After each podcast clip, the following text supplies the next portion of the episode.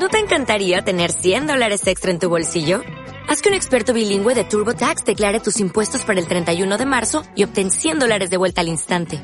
Porque no importa cuáles hayan sido tus logros del año pasado, TurboTax hace que cuenten. Obtén 100 dólares de vuelta y tus impuestos con 100% de precisión. Solo con Intuit TurboTax. Debes declarar para el 31 de marzo. Crédito solo aplicable al costo de la presentación federal con TurboTax Full Service. Oferta sujeta a cambios o cancelación en cualquier momento.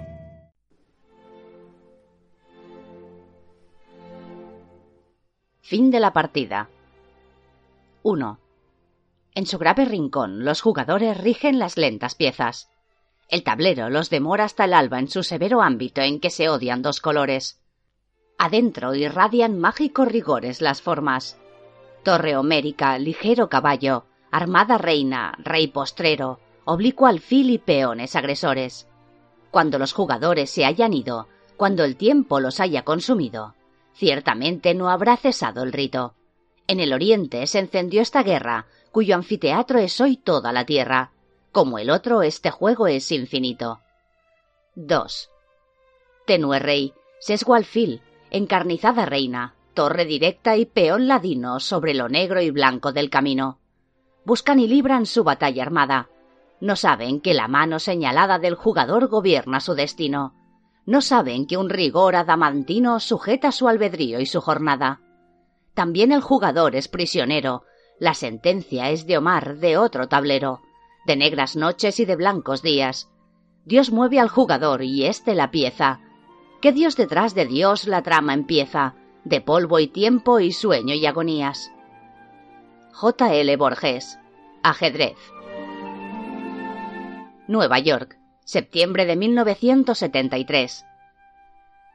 Nos acercábamos a otra isla en medio del mar oscuro, una franja de tierra de 220 kilómetros que flotaba cerca de la costa atlántica conocida como Long Island. En el mapa parece una carpa gigante, cuya boca está a punto de cerrarse sobre la bahía de Jamaica y tragarse Staten Island, y cuya aleta caudal orientada hacia New Haven parece dejar a su paso una estela de pequeñas islas como gotas de agua. Cuando nuestro oscuro queche marina avanzó hacia la tierra, con las velas desplegadas en la fresca brisa marina, la larga costa de arena blanca, con su multitud de radas, me pareció el paraíso. Hasta los topónimos que recordaban eran exóticos. Cuogue, Pachoque, Peconic y Massapequa. Jericó, Babilonia y Kimset. La aguja plateada de Fire Island abrazaba la costa dentada. Y detrás de algún recodo, fuera de la vista todavía la estatua de la libertad, con su antorcha de cobre levantada 90 metros por encima del puerto de Nueva York, guiaba a los viajeros azotados por tormentas como nosotros hacia la puerta dorada del capitalismo y el comercio institucional. Lily y yo nos abrazábamos en cubierta, con lágrimas en los ojos. Me pregunté qué pensaba Solarin de esta tierra de sol, riqueza y libertad, tan distinta de la oscuridad y el miedo que suponía impregnaban todos los rincones de Rusia durante el mes o algo que habíamos pasado juntos, cruzando el Atlántico y bordeando la costa después. Habíamos dedicado los días a leer el diario de Miguel y a descifrar la fórmula y las noches a conocer los pensamientos y el corazón del otro. Sin embargo, Solarin no había mencionado ni una sola vez su pasado en Rusia o sus planes para el futuro. Cada instante que compartía con él me parecía una dorada gota de tiempo congelada, como las gemas del paño oscuro, tan vívidos y preciosos como ellas, pero no podía penetrar la tiniebla que había debajo. Mientras él orientaba las velas y nuestro barco se deslizaba hacia la isla, me pregunté qué sería de nosotros cuando el juego hubiera terminado. Por supuesto, Minnie había dicho que no terminaría nunca, pero en el fondo yo sabía que tendría que acabar, al menos para nosotros, y que sería pronto. Por todas partes veía barcas que se mecían como bisutería destelleante. A medida que nos acercábamos a la costa de la isla, el tráfico marítimo era más denso. Banderas de colores y velas hinchadas ondeaban sobre el agua espumosa, entre silenciosos yates bien lustrados y pequeñas motoras que los sorteaban como libélulas. Divisamos aquí y allá las estelas que dejaban a su paso los guardacostas, y cerca de la punta un despliegue de grandes buques de la marina anclados. Había tantos que me pregunté qué sucedía. Lily me sacó de dudas. No sé si es para bien o para mal, dijo cuando Solarin regresó para ponerse al timón. Pero este comité de recepción no es para nosotros. ¿Sabes qué día es? El día del trabajo. Por supuesto, así era. y si no me equivocaba era también el día en que se cerraba la temporada náutica, lo que explicaba la confusión que nos rodeaba. Cuando llegamos a la ensenada de Shinnecock, había tantas embarcaciones que apenas quedaba espacio para maniobrar. Unas cuarenta aguardaban en fila para entrar en la bahía.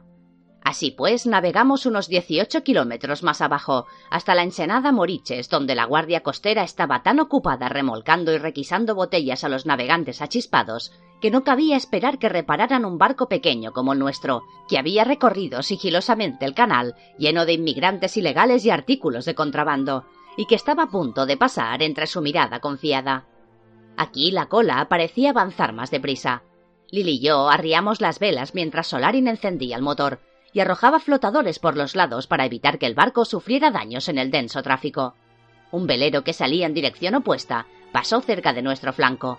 Un pasajero vestido con todos los atributos del deportista náutico tendió a Lily una copa de plástico con champán que llevaba atada en el pie una cinta con una invitación para acudir al Southampton Yacht Club a las seis de la tarde para tomar unos martinis. Parecieron transcurrir horas mientras aguardábamos la lenta procesión. La tensión de nuestra situación consumía toda nuestra energía, mientras los juerguistas de las otras embarcaciones daban brincos. Como en la guerra, pensé, a menudo era la última fase, la confrontación final, la que lo decidía todo.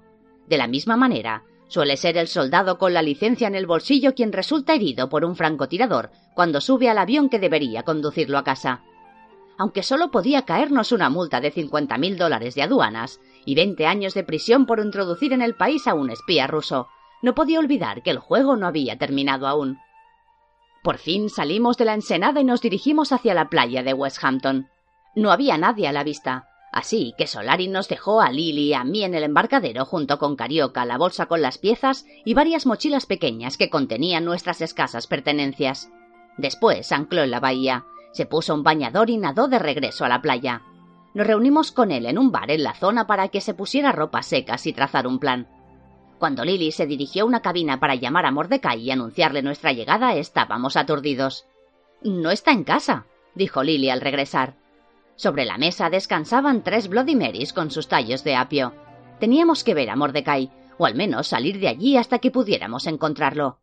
Mi amigo Nim tiene una casa cerca de Montauk, a una hora de aquí, les dije. Allí termina la carretera de Long Island. Podríamos cogerla en Quogue. Creo que deberíamos dejarle un mensaje para anunciarle que vamos. Entrar en Manhattan es demasiado peligroso. En la ciudad, con su laberinto de calles de dirección única, sería muy fácil quedar atrapados. Después de tantos esfuerzos, sería terrible acabar clavados en una casilla como peones. Tengo una idea, dijo Lily. ¿Por qué no voy yo a buscar a Mordecai? Nunca se aleja mucho del barrio de los diamantes, que solo tiene una manzana. Estará en la librería donde lo conociste o en uno de los restaurantes cercanos. Iré a mi casa y cogeré el coche. Después vendremos a la isla. Traeremos estas piezas que Minnie dijo que Mordecai tenía. Cuando lleguemos os telefoneo a Montauk Point. Nim no tiene teléfono, dije, excepto el del ordenador. Espero que recoja sus mensajes porque de otro modo nos quedaremos colgados allí. Entonces acordemos una hora, propuso Lily. ¿Qué tal esta noche a las nueve? Así tendré tiempo de encontrar a Mordecai, relatarle nuestras aventuras y hablarle de mis nuevas habilidades ajedrecísticas. Al fin y al cabo, es mi abuelo. Hace meses que no le veo. Aceptando lo que parecía un plan razonable, telefoneé al ordenador de Nim para anunciar que llegaría en el tren al cabo de una hora. Terminamos nuestras bebidas y nos encaminamos hacia la estación, desde donde Lily viajaría con destino a Manhattan y Mordecai, y Solarin y yo en dirección opuesta. El tren de Lily llegó al andén Quogue antes que el nuestro, alrededor de las dos de la tarde. Cuando subió con Carioca bajo el brazo, dijo Si veo que no puedo llegar a las nueve, dejaré un mensaje en ese número de ordenador que me has dado. No tenía sentido que Solarin y yo consultáramos el horario de trenes, pues el ferrocarril de Long Island lo establecía con un tablero de Ouija. Me senté en un banco de madera verde, mirando los pasajeros que se apiñaban alrededor. Solarin dejó las bolsas en el suelo y tomó asiento a mi lado. Cuando volvió de uno de sus viajes de inspección por las vías vacías, dejó escapar un suspiro de frustración. Cualquiera pensaría que estamos en Siberia. Creí que en Occidente la gente era puntual, que los trenes llegaban a su hora. Se levantó de un salto y empezó a recorrer de arriba abajo el andén atestado, como un animal enjaulado. No soportaba verlo así, de modo que cogí el bolso con las piezas, me lo colgué al hombro y me puse en pie. En ese momento anunciaron nuestro tren. Aunque entre Quogue y Montauk Point hay unos 70 kilómetros, el viaje duró más de una hora. Sumando la caminata hasta Quogue y la espera en el andén, habían pasado casi dos horas desde que dejé el mensaje en el ordenador de Nim. Sin embargo, no esperaba verlo. Por lo que sabía, en ocasiones recogía sus mensajes solo una vez al mes. De modo que me sorprendí cuando al bajar del tren vi el cuerpo larguirucho y delgado de Nim que avanzaba hacia mí.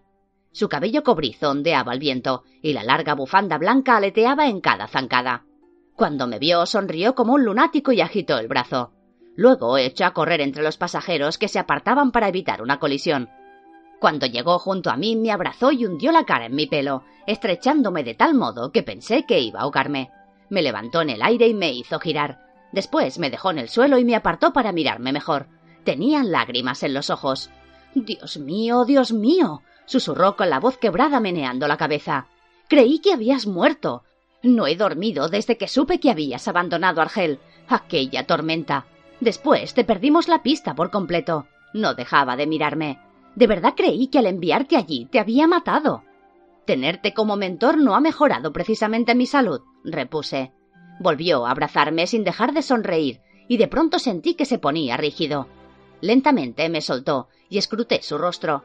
Miraba por encima de mi hombro con una expresión en la que se mezclaban estupefacción e incredulidad. O tal vez fuera miedo, no estaba segura.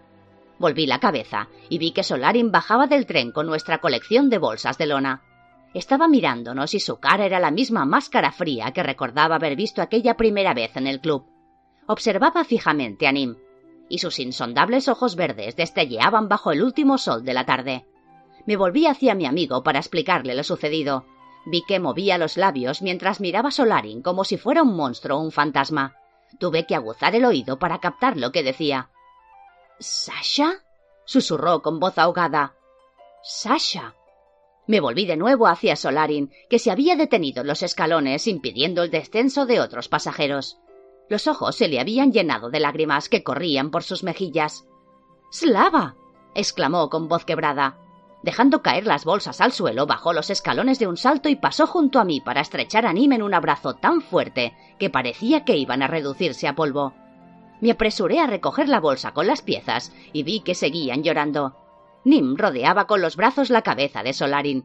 Primero lo apartaba, lo miraba y volvían a abrazarse, mientras yo los observaba atónita. La riada de pasajeros se separaba al llegar junto a nosotros, como el agua al topar con una piedra con la indiferencia que caracteriza a los neoyorquinos. Sasha. seguía murmurando Nim. Solarin había hundido la cara en su cuello y tenía los ojos cerrados y las lágrimas rodaban por sus mejillas. Se aferraba con una mano al hombro de Nim, como si estuviera demasiado débil para tenerse en pie. Yo no daba crédito a lo que veían mis ojos. Cuando pasaron los últimos pasajeros, me alejé para recoger el resto de nuestras bolsas. Ya las llevo yo, me dijo Nim tras sonarse la nariz. Avanzaba hacia mí con un brazo en torno a los hombros de Solarin, apretándolo de vez en cuando como para asegurarse de que estaba allí. Tenía los ojos enrojecidos por el llanto. Parece que os conocíais, dije irritada, preguntándome por qué ninguno de los dos me lo había dicho.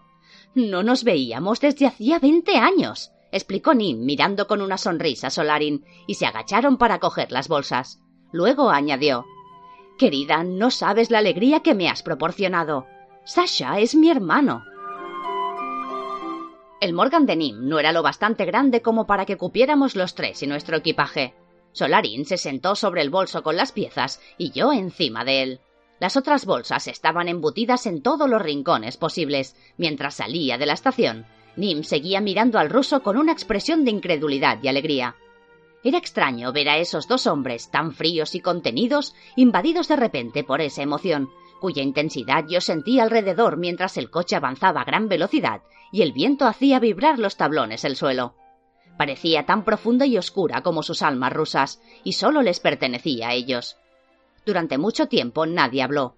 Al cabo, Nim se estiró y me dio un apretón en la rodilla que yo trataba de mantener apartada de la palanca de cambios.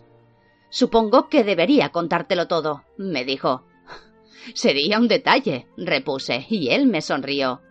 No lo he hecho para protegeros, a ti y a nosotros, explicó. Alexander y yo no nos veíamos desde la infancia. Cuando nos separamos, él tenía seis años y yo diez. Todavía había lágrimas en sus ojos mientras acariciaba el cabello de Solarin, como si no pudiera dejar de tocarlo. Deja que se lo cuente yo, dijo Solarin con una sonrisa y los ojos empañados. Lo contaremos los dos, propuso Nim. Mientras recorríamos la costa hacia la exótica propiedad de Nim, me relataron una historia que por primera vez reveló cuánto les había costado el juego. La historia de dos físicos. Nacimos en Crim, o Crimea, esa famosa península del Mar Negro sobre la que escribió Homero. Desde los tiempos de Pedro el Grande, Rusia había querido conquistarla y seguía intentándolo cuando estalló la guerra de Crimea. Nuestro padre era un marinero griego que se había enamorado de una joven rusa con la que se casó, nuestra madre.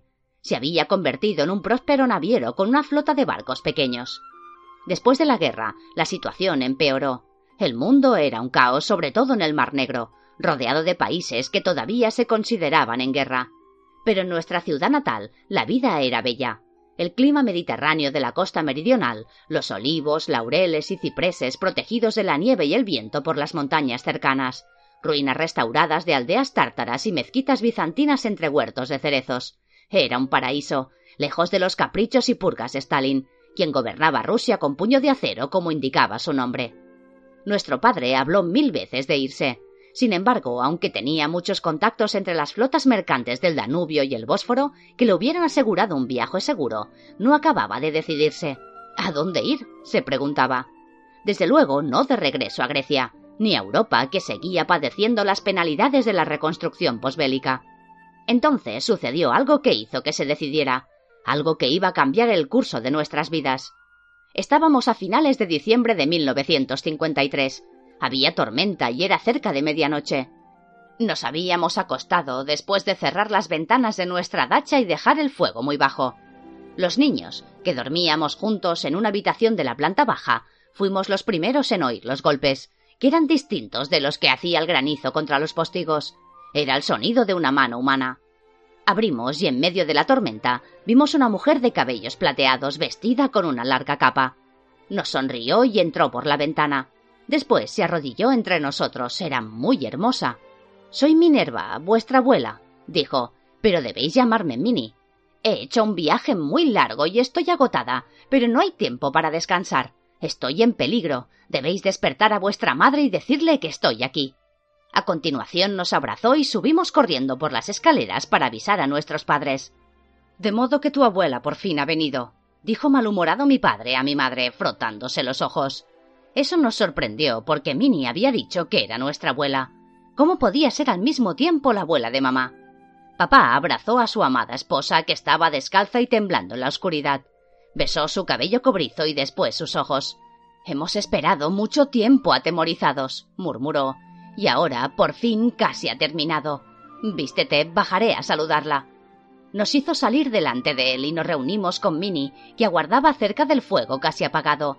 Cuando él se aproximó, ella alzó la vista y fue a abrazarlo. Yusef Pavlovich, dijo en ruso, la misma lengua que había utilizado con nosotros y que hablaba con fluidez. Me persiguen. Dispongo de poco tiempo. Debemos huir todos. ¿Tienes algún barco en Yalta o Sebastopol que podamos utilizar ahora, esta misma noche? No estamos preparados, repuso él con las manos sobre los hombros de Mini. No puedo permitir que mi familia viaje por el mar con un tiempo como este. Deberías haberme avisado. No puedes pedirme esto tan intempestivamente en medio de la noche. Te digo que debemos irnos, exclamó ella. Lo cogió del brazo y nos apartó. Desde hace quince años sabías que llegaría este día. ¿Cómo puedes decir que no estabas avisado? He viajado desde Leningrado. Entonces, ¿lo has encontrado? preguntó nuestro padre con una nota de emoción en la voz. No había ni rastro del tablero, pero he conseguido estas por otros medios. Apartando su capa, fue hacia la mesa, donde depositó tres resplandecientes trebejos del ajedrez de oro y plata. Estaban ocultas en diversos lugares de Rusia, añadió. Nuestro padre miraba fijamente las piezas, mientras nosotros nos acercábamos a tocarlas con cautela. Un peón de oro, un elefante de plata cubiertos de brillantes gemas y un caballo con filigrana de plata, levantado sobre las patas traseras con los hollares dilatados. Ahora debes ir al puerto y conseguir un barco susurró Minnie. Yo te seguiré con mis niños en cuanto se hayan vestido y cogido sus cosas. Apresúrate, por el amor de Dios, y llévate esto contigo, agregó señalando las piezas. Son mis hijos y mi esposa, repuso. Soy responsable de su seguridad. Minnie, que se había acercado a nosotros, se volvió hacia él. Sus ojos destelleaban con más intensidad que las piezas. Si estos trebejos caen en otras manos, no podrás proteger a nadie, siseó. Nuestro padre la miró a los ojos y al fin pareció decidirse. Asintió lentamente. Tengo una goleta de pesca en Sebastopol, explicó. Slava sabrá encontrarla. Estaré listo para hacerme a la mar en dos horas. Estad allí y que Dios nos ayude en nuestra misión. Minnie le apartó el brazo y él corrió escaleras arriba. Entonces nuestra recién encontrada abuela nos ordenó que nos vistiéramos. Nuestros padres habían bajado y papá abrazó a mamá, hundiendo la cara en su cuello como si quisiera recordar su olor. Le dio un beso en la frente y luego se volvió hacia Minnie, quien le entregó las piezas, tras lo cual hizo un gesto de asentimiento con expresión adusta y partió. Mamá estaba cepillándose el cabello y mirando en torno con ojos fatigados, cuando nos ordenó que subiéramos a recoger sus cosas. Una vez arriba, oímos que hablaba en voz baja Minnie. Has venido. Que Dios te castigue por haber reiniciado este temible juego. Creí que había terminado para siempre. No fui yo quien lo inició, repuso Minnie. Da gracias por haber disfrutado de quince años de paz. Quince años con un marido a quien amas e hijos que siempre has tenido a tu lado. Quince años sin que te acechara continuamente el peligro. Es más de lo que he tenido yo. Hasta ahora os he mantenido al margen del juego. Eso fue todo lo que escuchamos, porque a continuación bajaron aún más la voz. En ese momento oímos pasos fuera y golpes en la puerta. Nos miramos en la penumbra y corrimos hacia la puerta de la habitación. De pronto Minnie apareció en el umbral. Su rostro brillaba con un resplandor sobrenatural. Oímos que nuestra madre subía por las escaleras, que abajo rompían la puerta y que varios hombres gritaban por encima del estrépito de los truenos. Por la ventana, indicó Minnie. Nos aupó y nos dejó en las ramas de la higuera que trepaba por la pared meridional y a la que nos habíamos encaramado cien veces. Estábamos a mitad del descenso, colgados del árbol como monos, cuando oímos a nuestra madre gritar ¡Uy! ¡Tos va la vida en ello! Después no oímos nada más. La lluvia caía sobre nosotros como cuchillos y nos sumergimos en la oscuridad del huerto.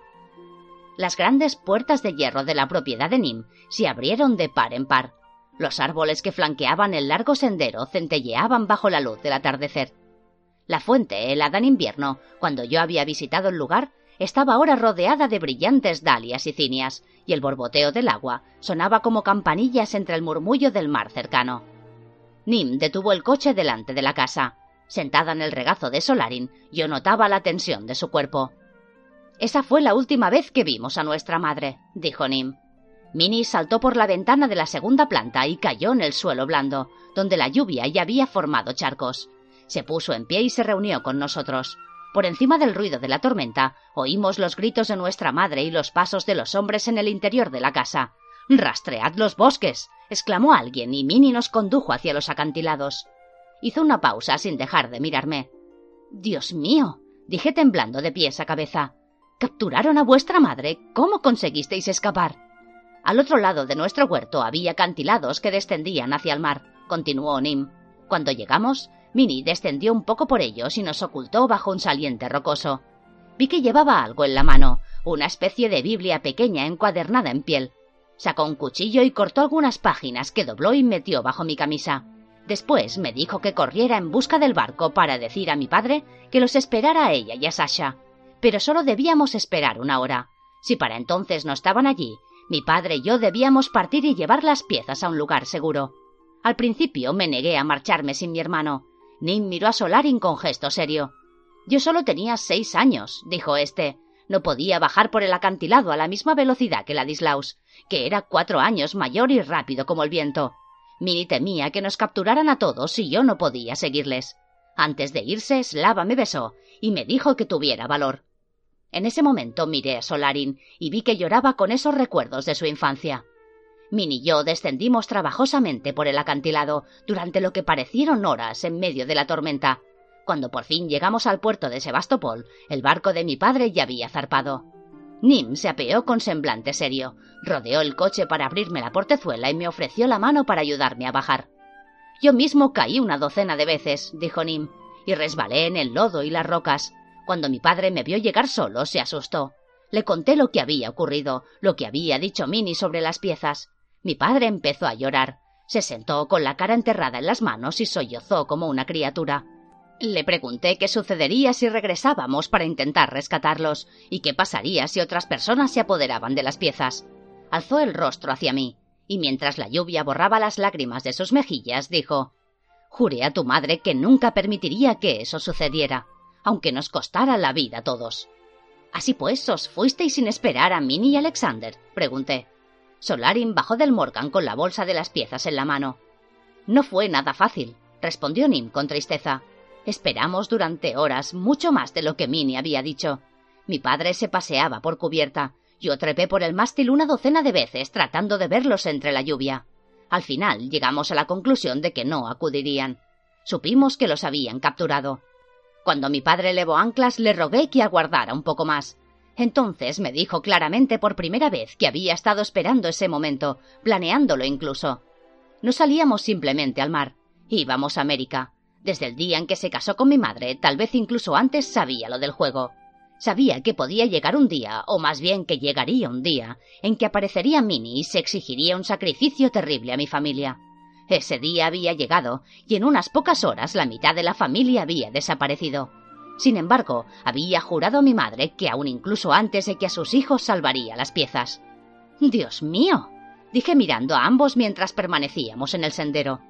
Solarin caminó hacia la fuente cantarina y hundió los dedos en el agua. Me sorprende que hayáis aceptado participar en un juego como este, que destruyó a vuestra familia en una sola noche. Nos acercamos a Solarin, que contemplaba la fuente en silencio, y Nim me rodeó el cuello con un brazo. Solarin lanzó una mirada a su mano que descansaba sobre mi hombro. Tú también te has prestado a participar, dijo, y eso que Minnie no es tu abuela. Supongo que fue Slava quien te introdujo en el juego. Ni su cara ni su voz me permitían descubrir qué pasaba por su cabeza, pero no era difícil de adivinar. Evité su mirada. Nim me apretó el hombro. Mea culpa, admitió sonriendo. ¿Y qué hicisteis, Min y tú, cuando visteis que el barco ya no estaba? pregunté a Solarin. ¿Cómo sobrevivisteis? Él estaba arrancando los pétalos de una dalia y arrojándolos a la fuente. Me llevó al bosque y me ocultó allí hasta que pasó la tormenta, explicó absorto en sus pensamientos. Durante tres días recorrimos lentamente la costa en dirección a Georgia, como un par de campesinos de camino al mercado. Cuando estábamos lo bastante lejos de casa para sentirnos seguros, nos sentamos a hablar de la situación. Eres lo bastante mayor para comprender lo que voy a decirte, dijo ella, pero no lo suficiente para ayudarme en la misión que tengo por delante. Algún día lo serás. Entonces te mandaré llamar y te diré lo que debes hacer. Ahora he de volver para tratar de salvar a tu madre. Si te llevo conmigo serás un estorbo, entorpecerás mis esfuerzos. Solarin nos miró con expresión ausente. Lo comprendí, agregó. Mini volvió para rescatar a tu madre de la policía soviética, pregunté. Tú hiciste lo mismo por tu amiga Lily, ¿no? contestó. Mini dejó a Sasha en un orfanato, intervino Nim, que me estrechó con el brazo mientras miraba a su hermano. Papá murió poco después de que llegáramos a Estados Unidos, de modo que me quedé solo aquí, igual que el pequeño Sasha en Rusia. Aunque nunca estuve seguro, de alguna manera siempre supe que Solarin, el niño prodigio del ajedrez que salía en los periódicos, era mi hermano. Para entonces ya me llamaba Nim, porque así me ganaba la vida, birlando cuanto podía. Fue Mordecai a quien conocí una noche en el club de ajedrez de Manhattan, quien descubrió mi verdadera identidad. ¿Y qué fue de vuestra madre? pregunté. Minnie llegó demasiado tarde para salvarla respondió Solarin muy serio, dándose la vuelta. Ella misma logró escapar de Rusia a duras penas. Poco después, recibí en el orfanato una carta suya. Bueno, no una carta, sino un recorte de prensa. De Pravda, creo. Aunque no llevaba fecha ni remitente, y a pesar de que lo habían enviado desde Rusia, supe quién lo había mandado. El artículo explicaba que el famoso maestro Mordecai Rad iniciaría una gira por Rusia para hablar de la situación del ajedrez, ofrecer exhibiciones y buscar críos con talento para un libro que estaba escribiendo sobre los niños prodigio en el ajedrez. Casualmente, uno de los lugares que visitaría era mi orfanato. Minnie estaba tratando de ponerse en contacto conmigo. Y el resto es historia, dijo Nim, que seguía rodeándome con su brazo. Pasó el otro en torno a los hombros de Solarin y nos llevó al interior de la casa. Atravesamos las grandes habitaciones soleadas, llenas de tiestos con flores y muebles lustrosos que resplandecían con el sol del atardecer. En la enorme cocina, la luz entraba oblicuamente por las ventanas y bañaba las baldosas de pizarra del suelo. Los sofás de cretona floreada eran más alegres de lo que recordaba. Nim nos soltó, luego apoyó las manos en mis hombros y me miró con afecto. Me has traído el mejor de los regalos, dijo. Que Sasha esté aquí es un milagro, pero el mayor de los milagros es que estés viva. Nunca me habría perdonado si te hubiera sucedido algo. Volvió a abrazarme y después fue hacia la despensa. Solarin, que había dejado caer la bolsa con las piezas, estaba junto a las ventanas, contemplando el mar al otro lado del jardín. Los barcos se movían como palomas en el agua. Fui a su lado. Es una casa muy bonita, afirmó. Observaba cómo el agua de la fuente descendía un escalón tras otro hasta caer en el estanque turquesa. Tras una pausa agregó Mi hermano está enamorado de ti. Sentí que el estómago se me encogía, como un puño que se cerrara de pronto. No seas tonto, dije. Hay que hablar de eso. Se volvió hacia mí y sentí que, como siempre, la mirada de sus ojos verdes me hacía desfallecer. Tendió una mano para acariciar mi cabello, pero en ese momento Nim regresó de la despensa con una botella de champán y tres copas. Se acercó y las puso sobre la mesilla que había junto a las ventanas. Tenemos tanto de qué hablar, tanto que recordar, dijo a Solarin mientras descorchaba la botella. Me parece mentira que estés aquí. Creo que nunca más te dejaré ir. Tal vez tengas que hacerlo, repuso Solarin, que me cogió de la mano para llevarme a un sofá. Nos sentamos mientras Nim servía el champán. Ahora que Minnie ha abandonado el juego, alguien tiene que volver a Rusia para conseguir el tablero. ¿Abandonado el juego? preguntó Nim, que se quedó inmóvil con la botella levantada. ¿Cómo? No es posible. Tenemos una nueva reina negra, dijo Solarin sonriendo y mirando con atención. Al parecer la elegiste tú. Nim se volvió hacia mí y de pronto comprendió. ¡Maldita sea! exclamó sirviendo el champán. O sea que ha desaparecido sin dejar rastro y hemos de ocuparnos nosotros solos de los cabos sueltos. No exactamente. Solarin sacó un sobre que llevaba escondido bajo la camisa. Me dio esto. Va dirigido a Catherine. Tenía que entregárselo cuando llegáramos. No lo he abierto, pero supongo que contiene información valiosa. Me lo entregó y cuando me disponía a abrirlo, me sobresaltó un ruido penetrante que tardé un momento en identificar. Era el timbre de un teléfono. Creí que no tenías teléfono. Me volví con expresión acusadora hacia Nim, que había dejado la botella y corrí hacia la zona donde estaban los fogones y armarios. No tengo, repuso con voz tensa. Sacó una llave del bolsillo y abrió una alacena, de donde extrajo algo que se parecía mucho a un teléfono y que además sonaba. Pertenece a otros. Podría decirse que es una especie de teléfono rojo.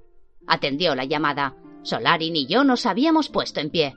Mordecai, susurré, y eché a correr hacia Nim. Lily debe estar allí con él. Nim me miró con gesto serio y me pasó el auricular. Alguien quiere hablar contigo, susurró, y lanzó una mirada extraña a Solarin. Mordecai, soy Kat. ¿Está Lily ahí? dije. Querida, exclamó la voz que siempre me obligaba a apartar un poco el auricular, la voz de Harry Rat. Tengo entendido que tu estancia entre los árabes ha sido un éxito. Hemos de quedar para charlar. Ahora, querida, lamento tener que decirte que ha ocurrido algo. Estoy con Mordecai en su casa. Me telefoneó para decirme que Lily había llamado y venía hacia aquí desde la estación central. De modo que, como es natural, vine a toda prisa. Pero Lily no ha llegado. Estaba estupefacta. Creía que tú y Mordecai no os hablabais, exclamé. Querida, eso es Meshuge, dijo Harry para aplacarme. Por supuesto que hablo con Mordecai, es mi padre.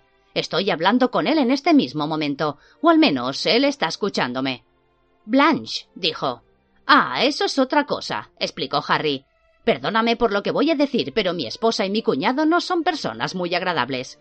He temido por Mordecai desde que me casé con Blanche Regine, si entiendes lo que quiero decir. Soy yo quien no lo deja venir a casa. Blanche Regine. Blanche Regine. Por supuesto. Qué idiota había sido. ¿Cómo no me había dado cuenta antes? Blanche y Lily, Lily Blanche. Ambos nombres evocan el color blanco. Blanche había puesto a su hija el nombre de Lily, Azucena, con la esperanza de que siguiera sus pasos. Blanche Regine, la reina blanca. La cabeza me daba vueltas mientras Solarin y Nim me miraban en silencio. Por supuesto, era Harry. Había sido Harry desde el principio. Harry, a quien Nim me había enviado como su cliente, que había fomentado mi amistad con su familia que sabía tan bien como Nim que yo era una experta en informática, que me había invitado a conocer a la pitonisa, que había insistido en que fuera aquella víspera de Año Nuevo, no otra noche cualquiera. Y la noche que me invitó a cenar en su casa, con tantos platos y entremeses, a fin de mantenerme allí el tiempo necesario para que Solarin entrara en mi apartamento y dejara la nota. También fue él quien durante aquella cena comentó de pasada a su doncella Valérie que yo me iba a Argel. Valérie, hija de Thérèse, la telefonista que trabajaba en Argel para el padre de Camel, y cuyo hermanito Wahat vivía en la casba y protegía a la reina negra.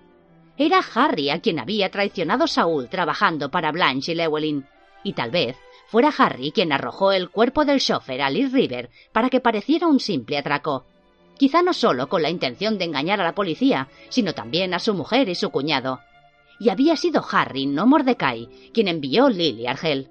En cuanto se enteró de que su hija había asistido al torneo de ajedrez, supo que ella estaba en peligro, amenazada no solo por Hermanol, que probablemente no fuera más que un peón, sino sobre todo por su madre y su tío. Por último, era Harry quien se había casado con Blanche, la reina blanca, de la misma manera que Talleyrand, a instancias de Miguel, se casó con la mujer de la India. Pero Talleyrand era solo un alfil. Harry, dije asombrada, tú eres el rey negro. Cariño, dijo con tono apaciguador. Me parecía ver su flácida cara de San Bernardo y sus ojos tristones. Perdona por haberte tenido oscuras, pero ahora comprendes la situación. Si Lily no está contigo, Luego te llamo, le interrumpí. Tengo que colgar. Me volví y cogí el brazo de Nim, que estaba junto a mí con expresión de temor. Llama a tu ordenador, dije. Creo que sé a dónde ha ido. Dijo que si algo salía mal, dejaría un mensaje. Espero que no haya cometido ninguna temeridad. Nim marcó el número y apretó el botón del módem cuando consiguió la conexión. Descolgué el auricular e instantes después oí la voz de Lily reproducida digitalmente que nos proporcionaba la moderna tecnología. Estoy en el patio de las palmeras del plaza. Tal vez fuera mi imaginación, pero me pareció que la reproducción binaria temblaba como una voz real. He ido a mi casa para recoger las llaves del coche que guardábamos en aquel secreter del salón. Pero, Dios mío. La voz se quebró. Me pareció sentir como el pánico recorría la línea.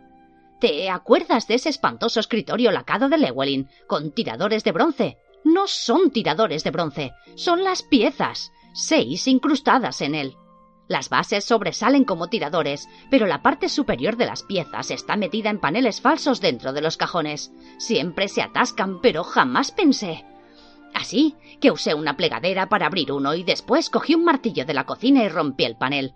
Saqué dos piezas. Entonces oí que alguien entraba en el apartamento, con que salí por detrás y cogí el ascensor de servicio. Dios mío, tienes que venir ahora mismo. No puedo volver sola allí. Colgó Esperé por si había otro mensaje, pero no había ninguno, así que dejé el auricular en el teléfono. Tenemos que irnos, dije a Nim y a Solarin que me miraban con ansiedad. Os explicaré todo por el camino. ¿Y qué hay de Harry? preguntó Nim mientras me guardaba en el bolsillo la carta de Minnie, que todavía no había leído y corría a coger las piezas. Lo llamaré y quedaré con él en el plaza, respondí. Ve a poner en marcha el coche. Lily ha encontrado otro escondite de piezas. Pareció que transcurría una eternidad mientras recorríamos autopistas adelantando a todos los vehículos y atravesábamos Manhattan a toda velocidad, hasta que el Morgan verde se detuvo delante del plaza, con un chirrido que asustó a las palomas. Corrí al interior y fui al patio de las palmeras, pero Lily no estaba. Harry había dicho que nos esperaría, pero no se veía nadie. Miré incluso en los lavabos. Salí agitando los brazos y subí al coche.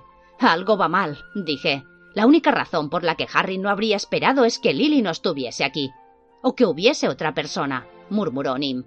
Lily huyó al oír que alguien entraba en el apartamento. Quienquiera que fuera, vio que ha descubierto las piezas y tal vez la haya seguido.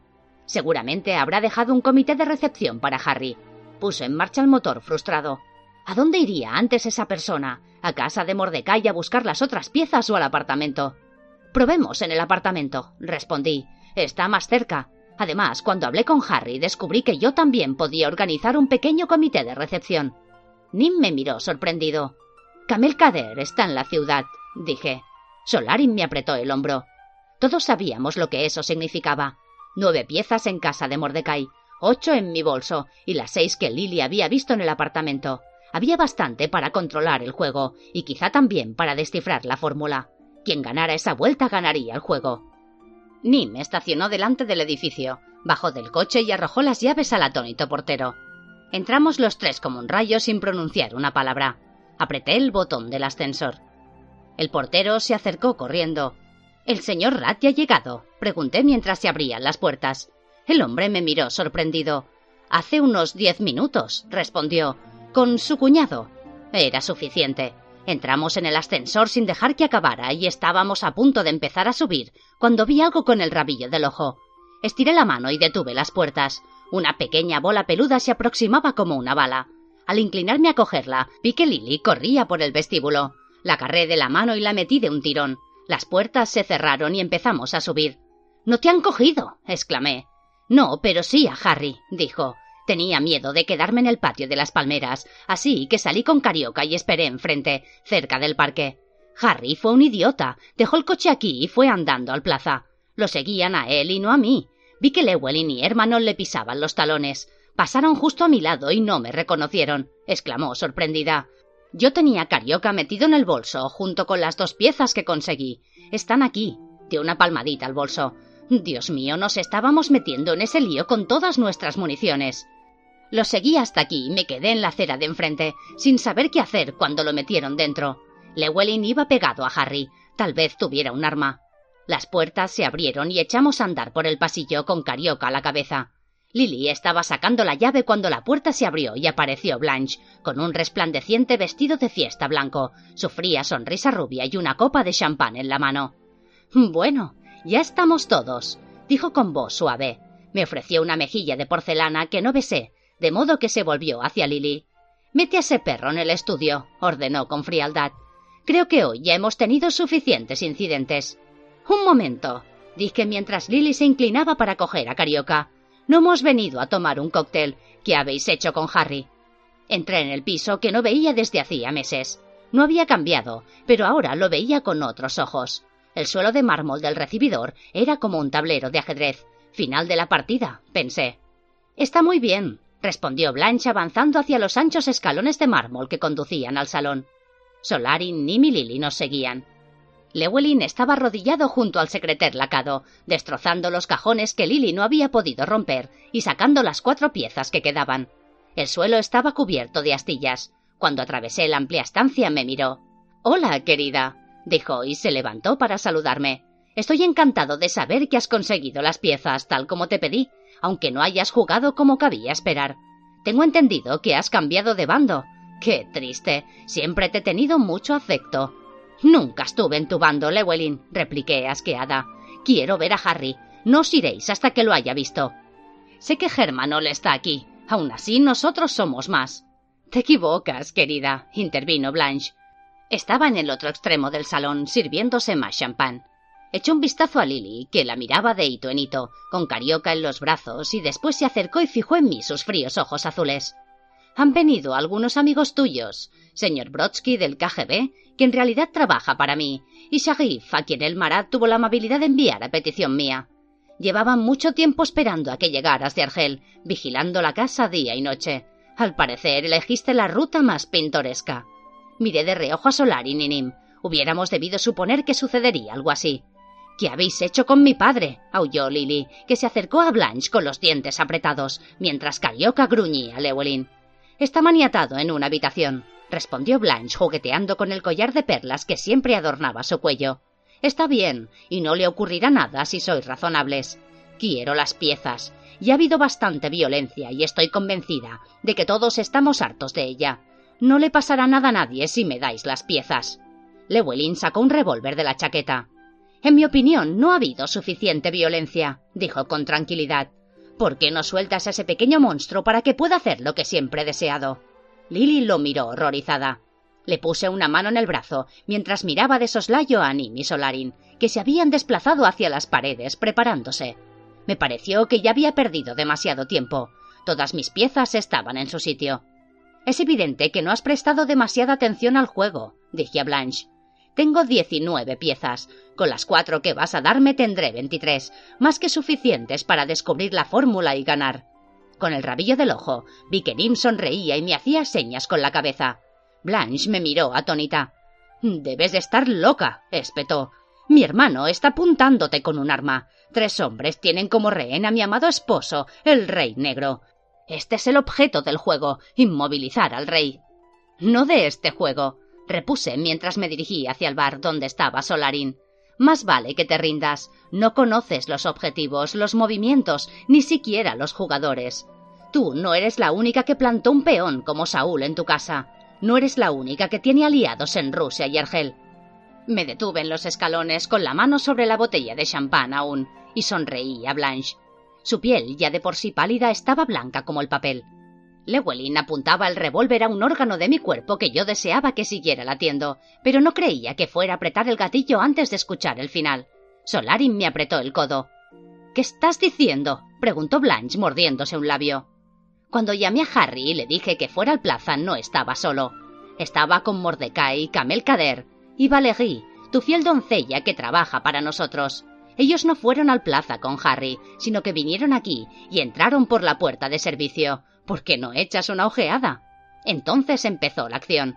Lily dejó en el suelo a Carioca, que corrió hacia Llewellyn. Este vaciló un segundo entre Nim y el perrillo, momento que aproveché para arrojarle a la cabeza la botella de champán, justo cuando apretaba el gatillo.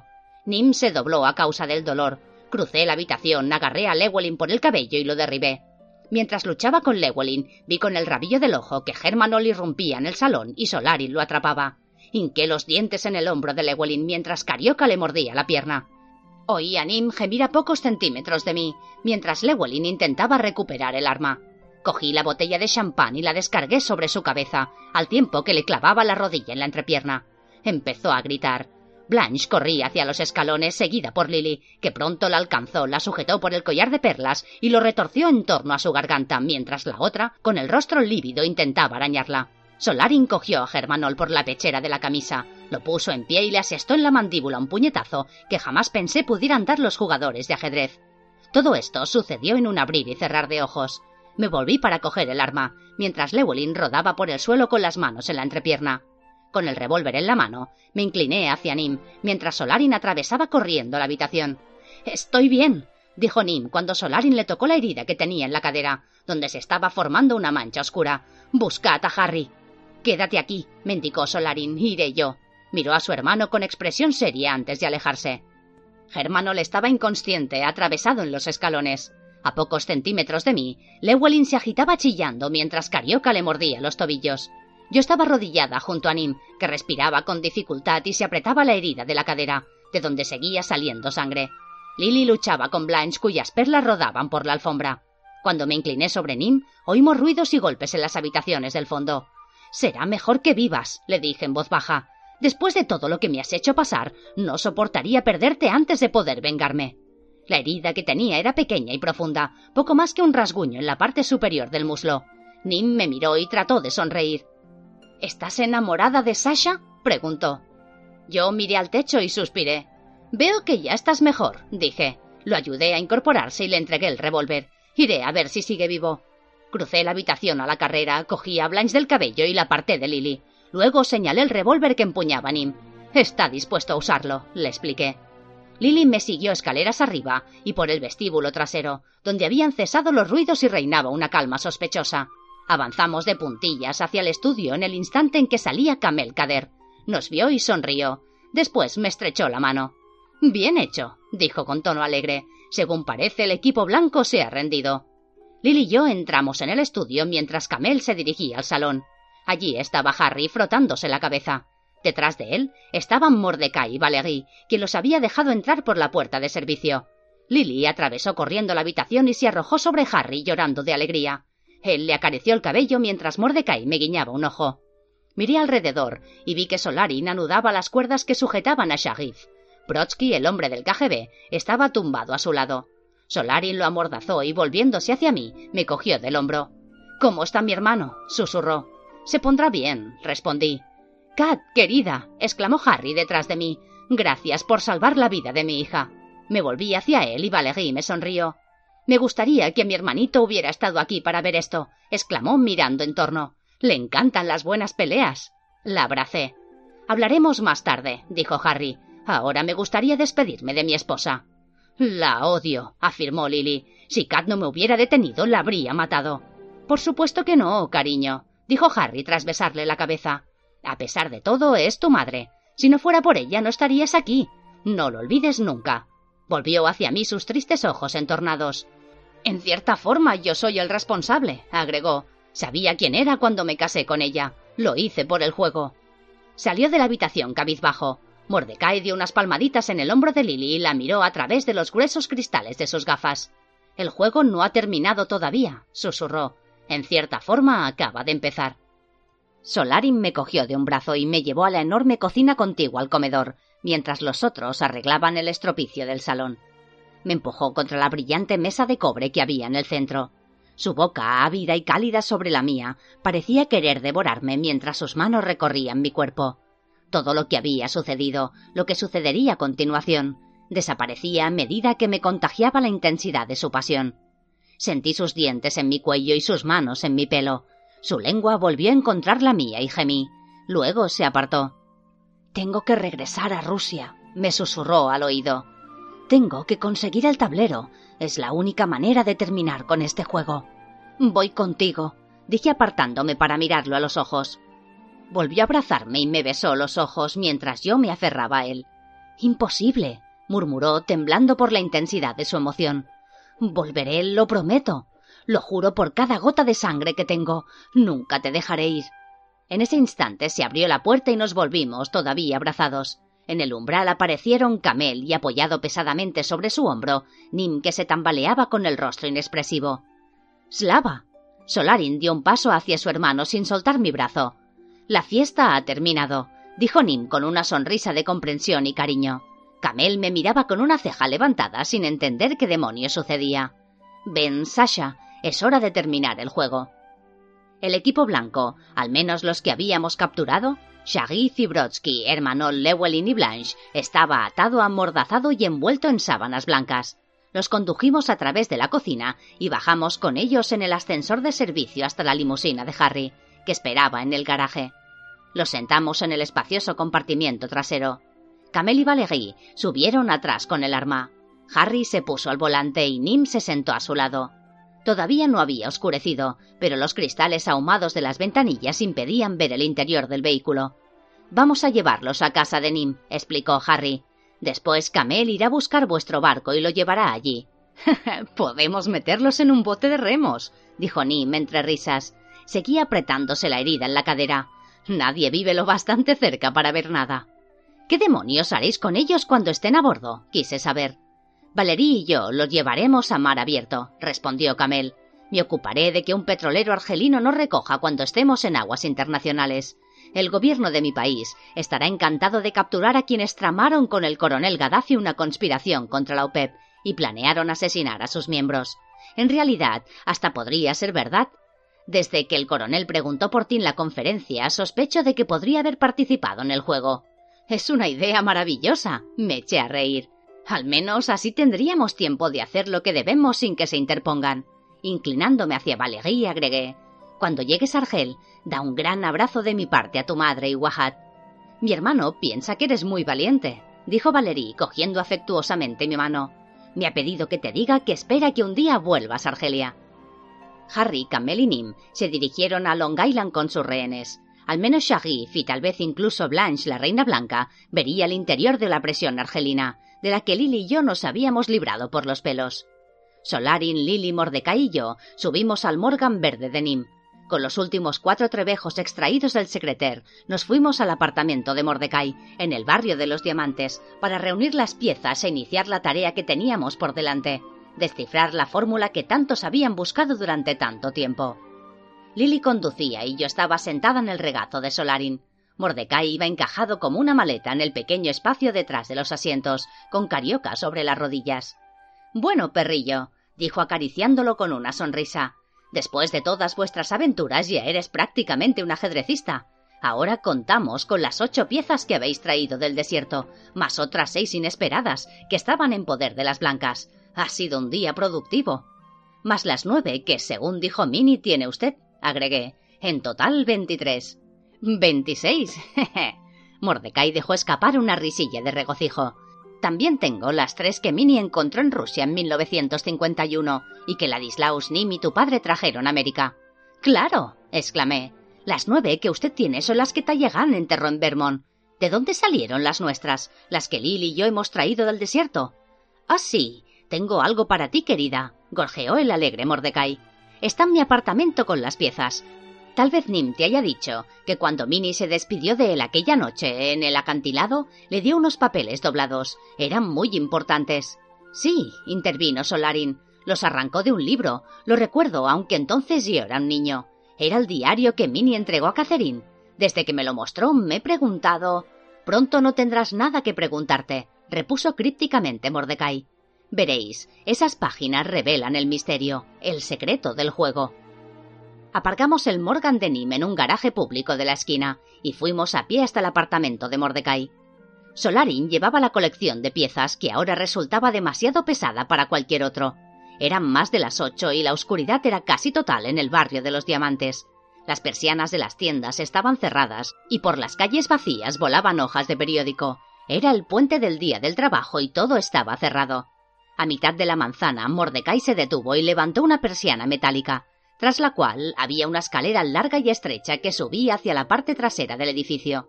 Lo seguimos en la penumbra y cuando llegamos al rellano abrió una puerta. Entramos en un ático enorme, con techos altísimos de los que colgaban arañas de cristal, cuyas destelleantes lágrimas se reflejaron en los altos ventanales cuando Mordecai encendió la luz. Por todas partes había alfombras de colores oscuros, hermosos arbustos y muebles cubiertos de pieles, mesas llenas de objetos artísticos y libros. Era el aspecto que habría tenido mi antiguo apartamento si hubiera sido más espacioso y yo más rica. De una pared colgaba un tapiz inmenso y magnífico, que debía ser tan antiguo como el propio ajedrez de Monglan. Solarin, Lily y yo nos sentamos en los mullidos sofás ante una mesa sobre la que había un enorme tablero de ajedrez. Lily retiró las piezas que lo cubrían y Solarin empezó a sacar del bolso las nuestras y disponerlas en los escaques. Los trebejos del ajedrez de Monglan, que resplandecían a la luz de las arañas, eran demasiado grandes para las enormes casillas del tablero de alabastro de Mordecai. Mordecai levantó el tapiz y abrió una gran caja fuerte empotrada en la pared. Sacó una caja que contenía otras doce piezas. Solarin se apresuró a ayudarlo. Cuando estuvieron todas dispuestas, las observamos. Estaban los caballos puestos de manos, los majestuosos elefantes que representaban los alfiles, los camellos con sus sillas con dosel que cumplían la función de las torres, el rey de oro a lomos del paquidermo, la reina sentada en la silla de manos, todos cubiertos de gemas y labrados con una precisión y exquisitez que ningún artesano hubiera podido imitar ni en mil años. Solo faltaban seis piezas, dos peones de plata y uno de oro, un caballo dorado, un alfil de plata y el rey blanco también de plata. Era increíble verlas todas juntas, brillando ante nosotros. ¿Qué cerebro fabuloso había concebido la idea de combinar algo tan hermoso con algo tan mortífero? Sacamos el paño y lo desplegamos en la gran mesa baja que había junto al tablero.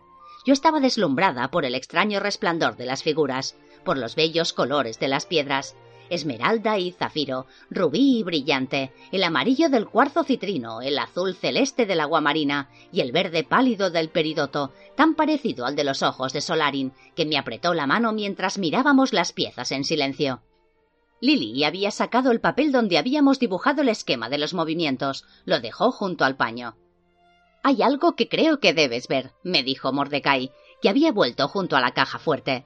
Regresó y me entregó un pequeño paquete. Miré sus ojos, que los gruesos cristales de las gafas agrandaban. En su rostro atezado se dibujó una sonrisa. Tendió la mano a Lily para ayudarla a levantarse.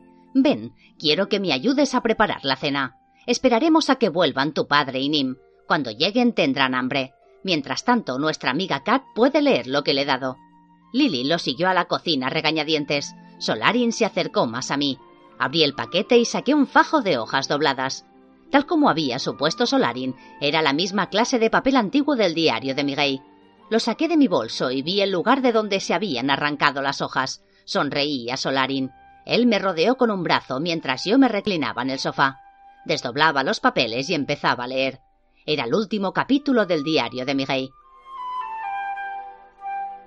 La historia de la Reina Negra.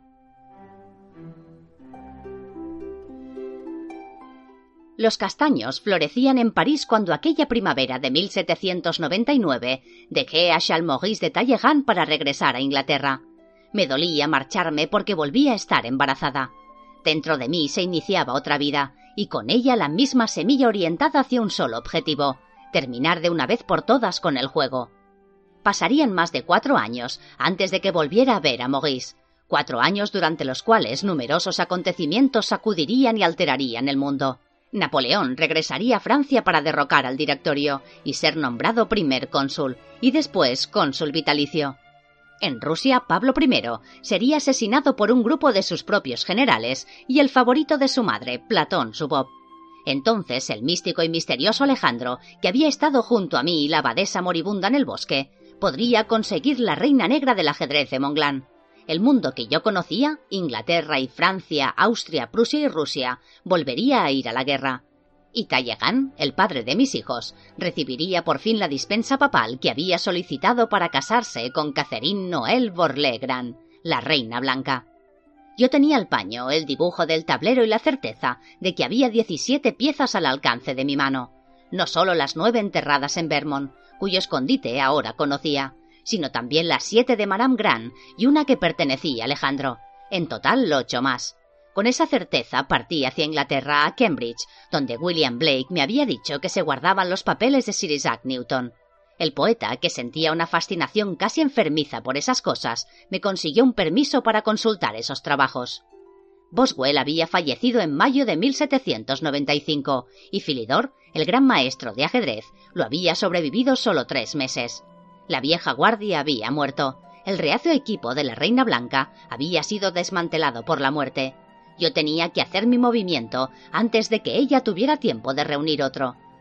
El 4 de octubre de 1799, exactamente seis meses después de mi cumpleaños y poco antes de que Shahin y Charlotte volvieran de Egipto con Napoleón, di a luz en Londres a una niña. La bauticé con el nombre de Lisa, por Elisa la Roja, aquella gran mujer que había fundado la ciudad de Cartago, en cuyo honor llevaba también ese nombre la hermana de Napoleón. Sin embargo, me acostumbré a llamarla Charlotte, no solo por su padre Charles Maurice y su hermano Charlotte, sino también en recuerdo de aquella otra Charlotte que había dado la vida por mí. Fue entonces, una vez que Shahin y Charlotte se hubieran reunido conmigo en Londres, cuando empezó el trabajo duro.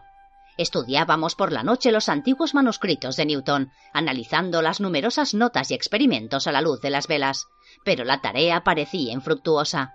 Al cabo de muchos meses, cuando casi me inclinaba a creer que ni siquiera el gran científico había descubierto el secreto, se me ocurrió que tal vez yo no supiera cuál era el secreto en realidad. El 8, dije una noche, mientras estábamos sentados en las habitaciones de Cambridge que daban al huerto, el lugar donde el propio Newton había trabajado hacía casi un siglo. ¿Qué significaba en realidad el 8? En Egipto, respondió Shahin, creían que había ocho dioses que precedían a los demás. En China creen en los ocho inmortales. En India creen que Krishna el Negro, el octavo hijo, también se hizo inmortal, un instrumento para la salvación del hombre. Y los budistas creen en la octuple senda, o camino de las ocho etapas hacia el nirvana. Hay muchos ochos en las mitologías del mundo. Pero todos significan lo mismo, intervino Charlotte, que aún no había cumplido los siete años. Los alquimistas pretenden algo más que convertir un metal en oro, Buscaban lo mismo que deseaban los egipcios cuando construyeron las pirámides, lo mismo que los babilonios que sacrificaban niños a sus dioses paganos. Los alquimistas siempre empiezan con una plegaria a Hermes, quien no solo era el mensajero que llevaba al Hades las almas de los muertos, sino también el dios de la curación. Shahin te ha llenado la cabeza de historias místicas, dije. Lo que buscamos es una fórmula científica. Es eso, madre, ¿no te das cuenta? repuso Charlotte. Por eso invocan al dios Hermes. En la primera fase del experimento, que consta de 16 pasos, elaboran un polvo negro rojizo un residuo. Lo amasan en una pastilla que se llama piedra filosofal. En la segunda fase, la usan como catalizador para transmutar metales. En la tercera y última fase, mezclan ese polvo con agua especial, agua de rocío recogido en cierto momento del año, cuando el sol está entre Tauro y Aries, el toro y la cabra. Es lo que muestran los dibujos de los libros. Es el día de tu cumpleaños, cuando el agua que cae de la luna es muy densa. Entonces empieza la fase final. No lo comprendo, dije confusa. ¿Qué es esa agua especial mezclada con polvo de la piedra filosofal? La llaman elixir, murmuró Shahim. Cuando se bebe da salud y larga vida, además de curar todas las heridas. Madre, dijo Charlotte con tono solemne, Es el secreto de la inmortalidad, el elixir de la vida. Tardamos cuatro años en llegar a este momento del juego. No obstante, si bien sabíamos cuál era el objeto de la fórmula, ignorábamos cómo se elaboraba. En agosto de 1803 llegué con Shahin y mis dos hijos al balneario de Bourbon de Chambol, en la Francia central, ciudad que dio nombre a la dinastía borbónica y a donde cada verano Maurice de Talleyrand iba a tomar las aguas durante un mes. El balneario estaba rodeado de antiguos robles y sus largos senderos flanqueados de peonias en flor. La primera mañana aguardé en uno de ellos, con la larga túnica de ropas de lino que se usaba para tomar las aguas, entre las mariposas y las flores, hasta que vi acercarse a Maurice. Había cambiado en los cuatro años transcurridos. Yo aún no tenía los treinta, y él cumpliría pronto los cincuenta. Su hermoso rostro estaba surcado de arrugas finas, y en su ondulada cabellera sin empolvar se veían hebras grises. Al verme se detuvo de pronto y se quedó mirándome. Sus ojos seguían siendo de aquel azul intenso y destelleante que recordaba haber visto la primera mañana en el estudio de David, en compañía de Valentín. Se acercó a mí como si hubiera esperado encontrarme allí y me acarició el cabello. Nunca te perdonaré que me hayas enseñado lo que es el amor. Fueron sus primeras palabras y después me hayas dejado para que lidie como pueda con él. ¿Por qué no has contestado mis cartas? ¿Por qué te desvaneces y reapareces para volver a destrozarme el corazón, justo cuando acaba de acostumbrarse a tu ausencia? A veces me descubro pensando en ti y deseando no haberte conocido. A continuación, pese a sus palabras, me estrechó en un abrazo apasionado. Sus labios iban de mi boca mi garganta y mis senos, como en el pasado me sentí arrastrada por la fuerza ciega de su amor, y luchando contra mi deseo, me apreté a él. He venido a recoger lo que me prometiste, dije con voz débil. He hecho todo lo que te prometí, más aún, repuso amargamente. Por ti lo he sacrificado todo. Mi vida, mi libertad, tal vez mi alma inmortal. A ojos de Dios sigo siendo un sacerdote. Por ti me he casado con una mujer a quien no amo y que nunca podrá darme los hijos que quiero. Mientras tú, que me has dado dos, jamás me has permitido verlos. Están aquí conmigo, dije, y él me miró incrédulo.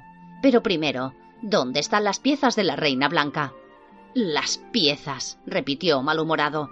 No temas, las tengo. Se las he quitado mediante estratagemas a una mujer que me ama más de lo que tú me has amado nunca y ahora, para conseguirlas, usas a mis hijos como rehenes. Dios mío, me sorprende quererte pese a todo. Hizo una pausa, no podía ocultar su amargura mezclada con una pasión intensa. De pronto, susurró, parece completamente imposible que pueda vivir sin ti. Temblaba de emoción. Me besó la cara, el cabello. Sus labios se apretaron contra los míos, a pesar de que en cualquier momento podía aparecer alguien en el sendero. Como siempre, fui incapaz de resistir la fuerza de su pasión. Mis labios devolvieron sus besos y mis manos acariciaron su carne en los lugares donde la túnica se había abierto. Esta vez no concebiremos un hijo, murmuró, pero te obligaré a amarme aunque sea lo último que haga. Cuando Maurice vio por primera vez a nuestros hijos, su expresión era más beatífica que la del más santo de los santos. Habíamos ido a medianoche a la casa de baños, a cuya puerta estaba apostado Shahin. Charlotte tenía ya diez años y su aspecto era el del profeta que había anunciado Shahin. Su melena de cabellos rojos caía sobre los hombros y sus brillantes ojos azules, que había heredado de su padre, parecían ver a través del tiempo y el espacio. La pequeña Charlotte, de cuatro años, se parecía a Valentín. Fue ella quien cautivó a Talleyrand. Nos sentamos en medio de las humeantes aguas de los baños de Bourbon d'Archambault. Quiero llevarme a los niños conmigo, dijo por fin Talleyrand, acariciando el cabello rubio de Charlotte, como si no soportara la idea de separarse de ella. La vida que insistes en llevar no es adecuada para unas criaturas. No es necesario que nadie conozca nuestra relación. He comprado la propiedad de Valencé. Les daré títulos y tierras. Sus orígenes quedarán envueltos en el misterio. Solo te daré las piezas si aceptas mi propuesta. Supe que tenía razón. ¿Qué clase de madre podía ser yo cuando el curso de mi vida había sido determinado por poderes que no podía controlar? Los ojos de Maurice indicaban que el amor que sentía por sus hijos era incluso más fuerte que el vínculo que me unía a ellos por haberles dado la vida. Sin embargo, había otro problema. Charlotte debe quedarse conmigo, dije. Nació ante los ojos de la diosa. Él es quien resolverá el enigma. Así fue profetizado. Charlotte se acercó a su padre entre el vapor de las aguas y le puso una mano en el brazo. Seréis un gran hombre, afirmó. un príncipe poderoso. Viviréis muchos años, pero no tendréis más hijos. Debéis llevaros a mi hermana Charlotte y casarla con un caballero de vuestra familia, de modo que sus hijos vuelvan a vincularse con nuestra sangre. Pero yo debo regresar al desierto. Mi destino está allí. Talleyrand lo miraba estupefacto. Charlotte no había terminado. Debéis romper los lazos que os unen a Napoleón, porque está condenado a caer. Si así lo hacéis, vuestro poder se mantendrá incólume a pesar de los cambios que experimente el mundo. Y debéis hacer algo más, por el juego, conseguir la reina negra de manos de Alejandro de Rusia. Decidle que vais de mi parte. Con las siete que tenéis ya serán ocho. ¿Alejandro? preguntó Tallegan, mirándome a través del vapor. Él también tiene una pieza. ¿Y por qué iba a dármela? Porque a cambio vos le entregaréis a Napoleón, contestó Charlotte. Tallegan se entrevistó con Alejandro en la conferencia de Erfurt. Fuera cual fuese la naturaleza del pacto que hicieron, todo sucedió según lo predicho por Charlotte. Napoleón cayó, regresó al poder y cayó definitivamente. Al final comprendió que había sido Talleyrand quien lo había traicionado. Monsieur, le dijo una mañana mientras desayunaban, en presencia de toda la corte, no sois más que una mierda en una media de seda. Entretanto, Talleyrand había conseguido la pieza rusa, la reina negra, y con ella me dio también algo de valor. Un recorrido del caballo concebido por Benjamin Franklin, el norteamericano, que pretendía representar la fórmula. Shahin, Charlotte y yo partimos hacia Grenoble con las ocho piezas, el paño y el dibujo del tablero realizado por la abadesa. Allí, en el sur de Francia, no muy lejos de donde se había iniciado el juego, encontramos al famoso físico Jean-Baptiste Joseph Fourier, a quien Charlotte y Shahin habían visto en Egipto. Aunque habíamos reunido muchas piezas, no las teníamos todas. Habrían de transcurrir treinta años antes de que pudiéramos descifrar la fórmula, pero por fin lo conseguimos. Aquella noche estábamos los cuatro en la penumbra del laboratorio de Fourier, mirando cómo la piedra filosofal se formaba en el crisol. Después de treinta años y muchos intentos fallidos, por fin habíamos ejecutado las dieciséis fases en el orden correcto. El matrimonio del rey rojo y la reina blanca. Así se llamaba el secreto perdido desde hacía miles de años. Calcinación, oxidación, congelación, fijación, solución, digestión, destilación, evaporación, sublimación, separación, extracción, ceración, fermentación, putrefacción, propagación y ahora proyección. Contemplamos los gases volátiles que se elevaban de los cristales del recipiente y brillaban como las constelaciones del universo. A medida que ascendían formaban colores azul marino, púrpura, rosado, magenta, rojo, naranja, amarillo, oro. Lo llamaban la cola del pavo real el espectro de las longitudes de onda visible, y más abajo, las ondas que sólo podían oírse, no verse. Cuando se hubo disuelto y desvanecido, vimos el espeso residuo negro rojizo que cubría la base del recipiente. Lo rascamos, lo envolvimos en cera de abeja y lo dejamos caer en el agua filosofia, el agua densa. Ahora quedaba solo una pregunta por contestar. ¿Quién la bebería? Cuando conseguimos la fórmula corría el año 1830. Por nuestros libros sabíamos que esa bebida, si se administraba mal, podía ser letal, en lugar de dadora de vida. Había otro problema. Si lo que teníamos era en verdad el elixir, debíamos esconder las piezas de inmediato. Con ese objeto decidí regresar al desierto. Volví a cruzar el mar por lo que temía que fuera la última vez. En Argel fui a la Kashba en compañía de Shahin y Charlotte. Allí había alguien que en mi opinión me resultaría útil. Por fin lo encontré en un harén. Tenía delante un gran lienzo y estaba rodeado de muchas mujeres veladas y reclinadas en sillones. Se volvió hacia mí, con sus relampagueantes ojos azules y el cabello oscuro desordenado, con el mismo aspecto que tenía David tantos años atrás, cuando Valentín y yo posábamos para él en su estudio. Sin embargo, más que de David, el joven pintor era la viva imagen de Chalmory de Talleyrand. Me envía vuestro padre, anuncié al joven que era pocos años menor que Charlotte. El pintor me miró extrañado. Debéis de ser una medium, dijo sonriendo. Monsieur de la Croix, mi padre, murió hace muchos años e hizo girar el pincel impaciente por reanudar su trabajo. Me refiero a vuestro padre natural, repuse. Vi que su rostro se ensombrecía. El príncipe Talleyrand. Esos son rumores infundados, replicó con sequedad. Yo sé que no, aseguré con calma. Me llamo Miguel y vengo de Francia con una misión para lo cual os necesito. Este es mi hijo Charlotte, vuestro hermanastro, y Shahin, nuestro guía. Quiero que me acompañéis al desierto, donde planeo devolver algo de gran valor y poder a su suelo nativo. Deseo encargaros una pintura que señale el sitio y advierta a todos cuantos se acerquen que el lugar está protegido por los dioses. Entonces le conté mi historia. Pasaron semanas antes de que llegáramos al Tassili. En una cueva secreta encontramos por fin el lugar apropiado para esconder las piezas. Eugène de la Croix escaló por la pared, mientras Charlotte le indicaba dónde debía dibujar el caduceo, y fuera la forma del labris de la reina blanca, que agregó a la escena de caza existente. Cuando terminamos nuestro trabajo, Shahin sacó el pomo de agua filosofia y la pizca de polvo envuelto en cera de abeja, para que se disolvieran más lentamente, como estaba prescrito.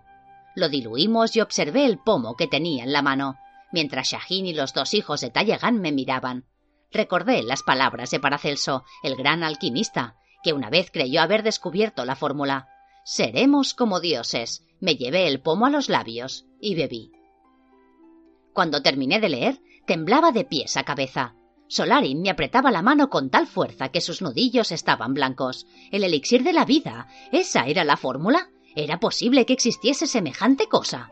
Mis pensamientos se atropellaban. Solarin estaba sirviendo brandy para los dos de una licorera que había sobre la mesa. Era verdad, pensé que la ingeniería genética había permitido descubrir recientemente la estructura del ADN, esa pieza de construcción de vida que, como el caduceo de Hermes, formaba una doble hélice semejante al ocho.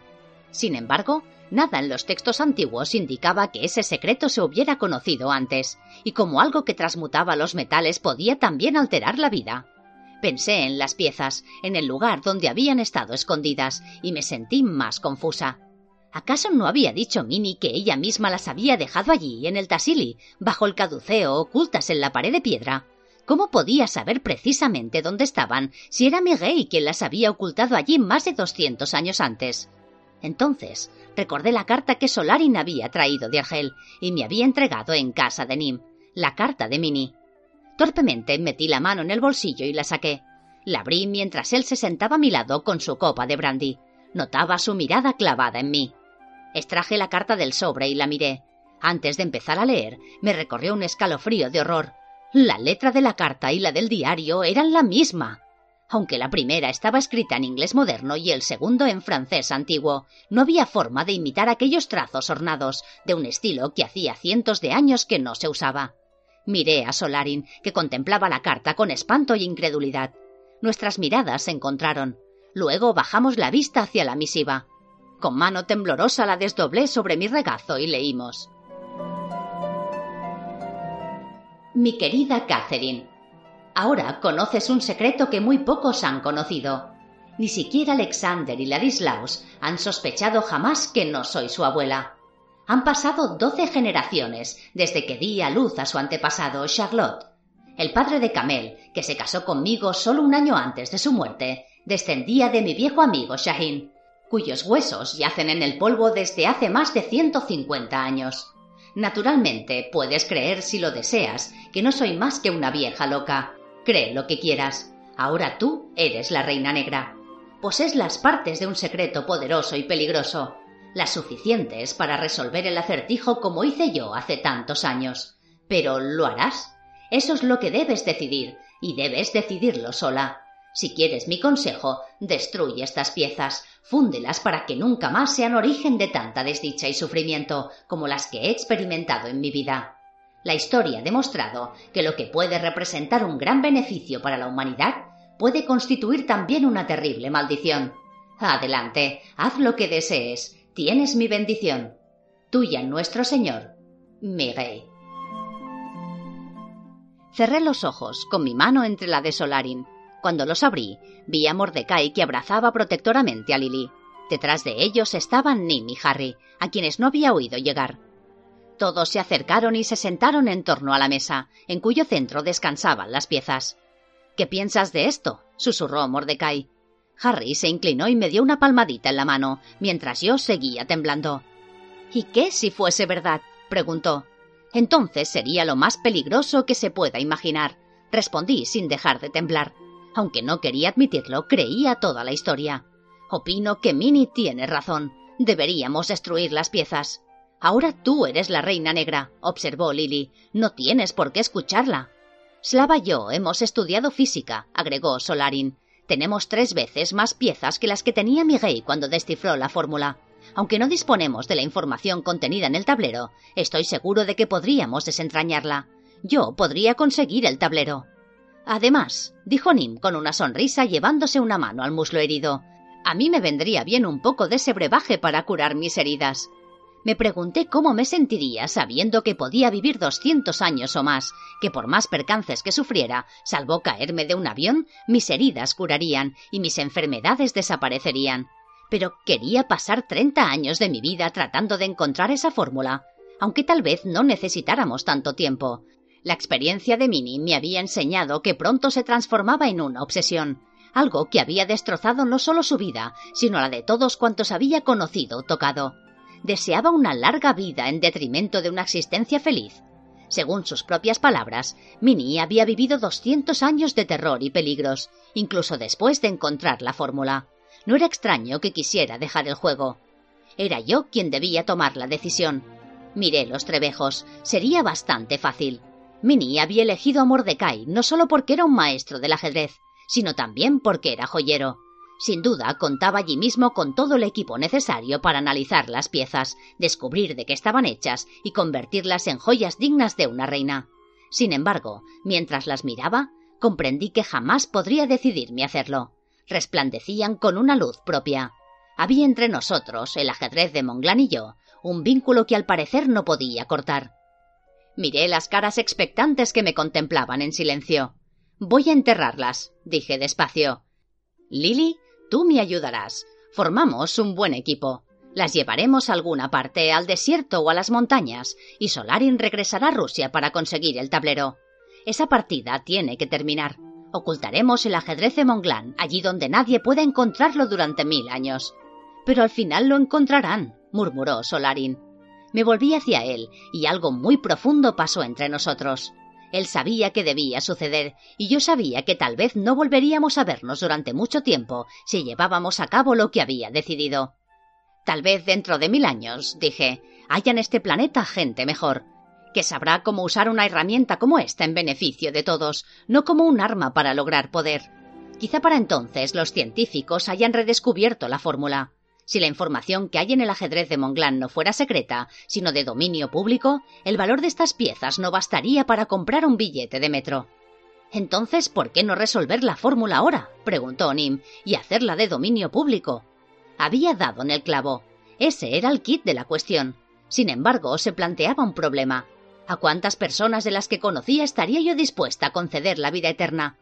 No pensaba en desaprensivos como Blanche y el Magat, sino en personas corrientes como aquellas con quienes había trabajado. Jo Culpham y Jean-Philippe Petard. Quería que gente como esa viviera para siempre. Quería ser yo quien decidiera si lo conseguirían. Ahora comprendía lo que había querido decir para Celso al afirmar seremos como dioses eran decisiones que siempre habían estado fuera del alcance de hombres mortales, controladas por los dioses, los espíritus totémicos o la selección natural, según las creencias de cada uno. Si nosotros teníamos el poder de dar o retirar algo de esa naturaleza, estaríamos jugando con fuego. Y por muy responsables que fuéramos respecto a su uso o control, a menos que lo mantuviéramos para siempre en secreto, como habían hecho los antiguos sacerdotes, estaríamos en la misma posición de los científicos que inventaron el primer ingenio nuclear. No, dije a Nim. Me puse en pie y miré las piezas que resplandecían sobre la mesa las piezas por las que había arriesgado la vida tantas veces y con tanta despreocupación. Me pregunté si de verdad podría hacerlo, enterrarlas y no sentir jamás la tentación de ir a buscarlas y exhumarlas. Harry me sonreía y como si me hubiera leído el pensamiento se acercó a mí. Si alguien puede hacerlo, eres tú, dijo y me envolvió en un gran abrazo de oso. Creo que Minnie te eligió sobre todo por eso. Pensó que tú tenías la fortaleza que ella nunca tuvo, la necesaria para resistir la tentación del poder que llega a través del conocimiento. Dios mío, haces que parezca Savonarola quemando libros, dije. Lo único que voy a hacer es retirarlas por un tiempo para que no puedan hacer daño. Mordecai entró en la habitación con una gran fuente de delicatessen que olía de maravilla. Dejó salir de la cocina Carioca, que por el aspecto de la fuente había estado ayudando en la preparación de la comida. Estábamos todos en pie, Estirándonos, moviéndonos, nuestras voces resonaban con el júbilo que nace de la súbita liberación de una tensión insoportable. Yo estaba comiendo algo al lado de Solarin y Nim, cuando éste volvió a rodearme los hombros con un brazo. Esta vez a Solarin no pareció importarle. Sasha y yo acabamos de tener una conversación, me dijo Nim. Tal vez tú no estés enamorada de mi hermano, pero él está enamorado de ti. Ten cuidado con las pasiones rusas, pueden ser devoradoras. Sonrió a Solarin con una mirada de verdadero amor. Soy muy difícil de devorar, repuse. Además, yo siento lo mismo por él. Solarin me miró sorprendido, no sé por qué. Aunque el brazo de Nim seguía rodeando mis hombros, me cogió y me dio un gran beso en la boca.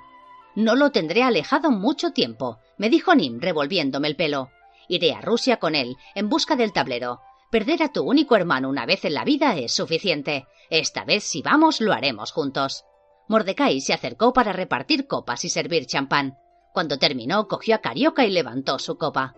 Por el ajedrez de Monglán, dijo con una sonrisa, que descanse en paz durante miles y miles de años. Bebimos y entonces Harry exclamó Escuchad, escuchad. Por Cat y Lily, añadió levantando su copa han afrontado muchos peligros, que vivan mucho tiempo en felicidad y amistad, aunque no vivan para siempre, que al menos sus días estén llenos de alegría. Y me sonrió. Era mi turno. Levanté la copa y miré a mis amigos. Mordecai con su cara de búho, Harry con sus grandes ojos perrunos, Lily bronceada y musculosa, Nim con el cabello rojo del profeta y cada ojo de un color que me sonreía como si adivinara mis pensamientos, y Solarin, apasionado y vital junto a un tablero de ajedrez. Allí estaban todos, mis mejores amigos, personas a las que quería de verdad, seres mortales como yo, que declinarían con el tiempo. Nuestros relojes biológicos seguirían funcionando. Nada enlentecería el paso de los años. Lo que hiciéramos tendríamos que hacerlo en menos de cien años, al tiempo dado al hombre. No siempre había sido así. En otras épocas hubo en la tierra gigantes, dice la Biblia, hombres de gran poder que vivían 700 u 800 años. ¿Qué habíamos hecho mal? ¿Cuánto perdimos esa capacidad? Meneé la cabeza, levanté la copa de champán y sonreí. Por el juego, dije. El juego de los reyes, el más peligroso, el juego eterno. El juego que acabamos de ganar, al menos otra vuelta y por Minnie, que ha luchado toda su vida para evitar que estas piezas cayeran en manos de quienes harían mal uso de ellas, para satisfacer sus propios objetivos, para dominar a sus semejantes mediante la maldad y el poder. Que viva en paz, esté donde esté, y con nuestras bendiciones. Escuchad, escuchad, repitió Harry, pero yo no había terminado. Ahora que el juego ha llegado a su fin y hemos decidido ocultar las piezas, agregué, que tengamos la fuerza necesaria para resistir toda tentación de desenterrarlas. Todos aplaudieron con entusiasmo y nos dimos palmaditas en la espalda mientras bebíamos, casi como si estuviéramos tratando de convencernos. Me llevé la copa a los labios y la alcé. Sentí como las burbujas descendían por mi garganta, secas, punzantes, quizá algo amargas. Cuando cayeron las últimas gotas sobre mi lengua, me pregunté, solo por un instante, lo que tal vez no sabría jamás. ¿Qué sabor percibiría? ¿Qué sensación experimentaría? Si ese líquido que bajaba por mi garganta no fuera champán, sino el elixir de la vida. Fin del juego.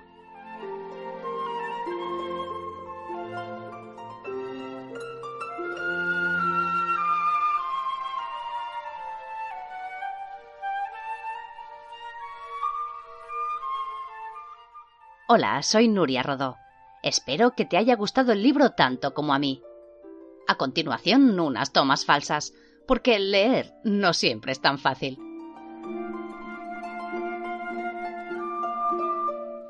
Harry no deja de incordiarme. ¿Por qué diablos tres hombres hechos y... Joder. bla, bla, bla. Cuando estaban juntos parecían las imágenes con... Cagundena. Seguimos en silencio hasta llegar Macagundena. Y arrojaba un resplendor rubí. Resplandor. Resplandor. Una asquerosa, asquerosa, no. Doctor. Doctor. Ellas le habían abierto las puertas de las sinecuras políticas que codiciaba. Macaguntot. El pie creció torcido y. Macaguntot. El cardenal Richelieu estaba convencido de que el ajedrez de Montglen ocupaba una... Y dale con ocupaba, collons. Ofenderlo. Esta semana, como por arte de birbiribir... Germanol sería capaz de matar con tarde... Se acercó prestamente al bla bla bla bla bla. Joder, me parrut. Avísame si en la próxima hora ocurre. Joder. Si sumerge las muñecas se le activará. Si sumerge las muñecas se le activará. Joder. Con sus cabellos rubios biri biri biri biri. ¿Con qué? Doctor, ¿qué pasa? ¿Eh? ¿Qué pasa, bicho? Y leyó por tercera vez la carta que esa misma mañana le había pasado super... Su, super... Iba cogiendo meloquetón... Meloquetoni. ¡Ay, lo malo cotoni! Apelando a las autoridades para que no lo dejasen languidecer otra vez. Otra vez... Otra vez... Vez... Vez... Vez... ¡Siga! Espre... Hacían circu... Hacían circular. Hacían circular. Dios mío, tienes que venir ahora mismo. No puedo volver.